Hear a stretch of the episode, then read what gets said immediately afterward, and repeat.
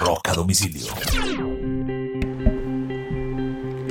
Un 13 de enero del año de 1978, la agrupación The Police comienza a grabar el que sería su álbum debut llamado Outlandos de Amor.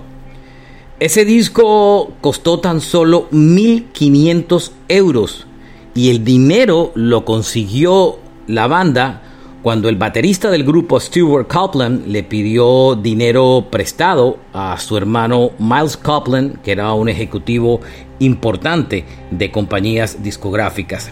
Ese álbum debut se convirtió en uno de los más importantes discos debut de la historia del rock, incluyendo grandes canciones como Roxanne, entre otras grandes éxitos. Outlandos de More, además que incluía canciones como So Lonely, Next to You, Can't Stand Losing You, entre otras. Y es recordado como uno de los mejores discos de la discografía The Police. Este fue un flashback de rock a domicilio.